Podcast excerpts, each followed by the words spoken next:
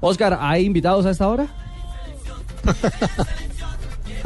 Sí, claro, ah, hablemos a propósito del recambio, de lo que quiso hacer el técnico ayer, eh, porque él aclaró un poco lo que buscaba con, con cambiar tanto la nómina y, pensando obviamente en el hexagonal final. Aquí está el Pisi Restrepo.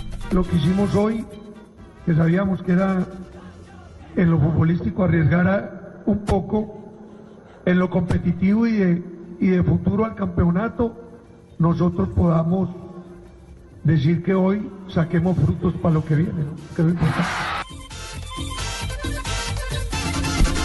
Bueno, la, la, reflexión del técnico al final del partido, él quería refrescar la nómina, darle, darle más tiempo, más juego a los jugadores que vienen siendo suplentes, pero bueno, al final se termina con una derrota que, que yo creo que lo, lo pone a pensar a él. Y a los jugadores, que básicamente siguen con la misma reflexión.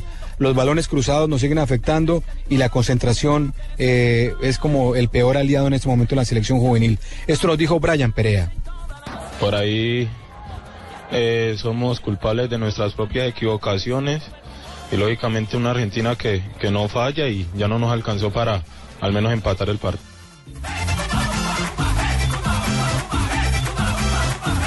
Juan Fernando Quintero, eh, quien hoy entonces está cumpliendo 20 años, fueron a celebrar eh, sus primeros 20 años en, un restaurante muy cercano aquí a, la sede de concentración en Maipú. Esta noche le van a partir un ponqué y él obviamente quedó satisfecho porque bueno, tuvo fútbol, la selección, dijo él al final, está clasificada, necesitamos que nuestros compañeros tuvieran más ritmo de competencia y obviamente el gol es importante para mí. Gracias, yo creo que es una característica mía. Eh, la verdad me sentí cansado un poquito, pero bueno, sabemos de que ahora al final del domingo no podemos dar un, brazo a torcer porque tenemos que sumar muchos puntos para lo que las aspiraciones que tenemos. Bueno, aspiraciones que comenzarán entonces, compañeros, este domingo, 8 de la noche, hora de Colombia, 10 de la noche, hora de Mendoza. Será el tercer turno de la primera fecha del hexagonal final. Quiero contarles, yo no sé si ya tienen los clasificados ustedes a esta hora para el Mundial de Turquía. Son 11 selecciones.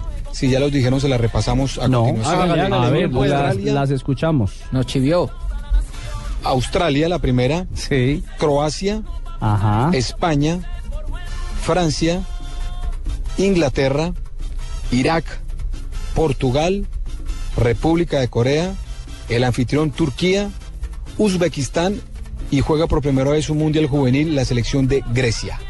Así que esos son los equipos que hasta ahora tienen el cupo asegurado para esta Copa Mundo y desde el domingo entonces estaremos buscando cuatro cupos más, cuatro cupos más por eh, Sudamérica para el torneo. Oscar, ¿hay, ¿hay alguna preferencia por parte del técnico o los jugadores para arrancar este hexagonal? Es decir, hoy podría ser Perú el rival, pero terminada la fecha podría ser Brasil.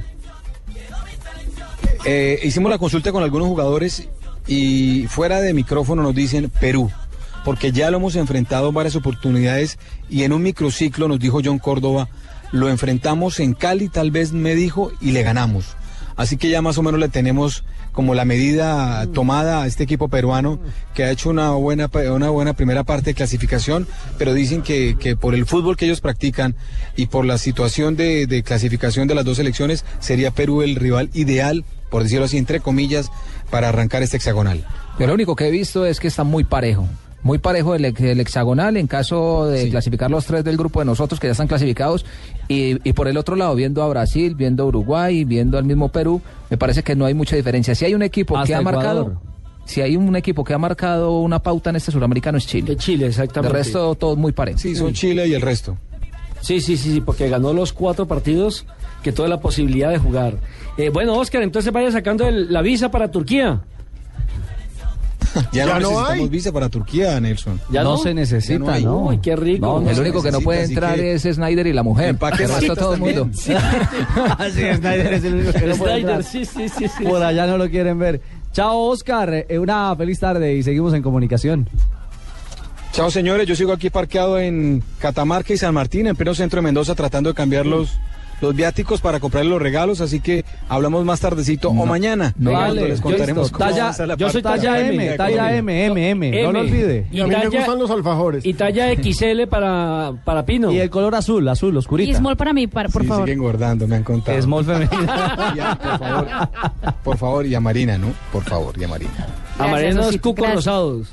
Ay, ay, ay. Ajá. 3 de la tarde, 20 Bueno, minutos. déjenlo así. Chao a Oscar Gómez Chao, por estar a abrazo, esta hora. chao, Gracias. vemos. Nuestro corresponsal en el suramericano sub-20, enviado de Blue Radio y por supuesto de Noticias Caracol. Repasemos cómo va a ser la jornada de hoy, la que va a definir a los tres finalistas por el grupo B.